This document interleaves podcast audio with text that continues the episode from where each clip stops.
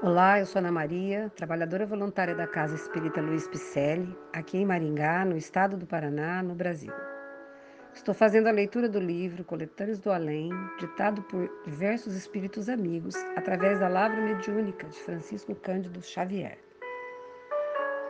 O episódio de hoje intitula-se Ide Irmãos. Bittencourt Sampaio. O caminho é de penas e amargores entre pedras e espinhos da impiedade. Ide, porém, que o Mestre da bondade caminha à frente dos trabalhadores. Não temais aflições e dissabores, é na sombra de dor que vos invade, que acendereis a eterna claridade daquele amor de todos os amores.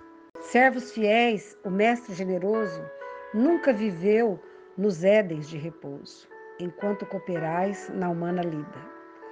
Ide com destemor que Cristo amado continua lutando ao nosso lado por trazer-nos mais luz, verdade e vida. Queridos amigos, esse soneto nos convida a termos esperança todos os dias. Significa que Cristo não veio à Terra e hoje está distante, elevado no céu, descansando. Ao contrário, nos carrega no colo todas as vezes que as dificuldades chegam.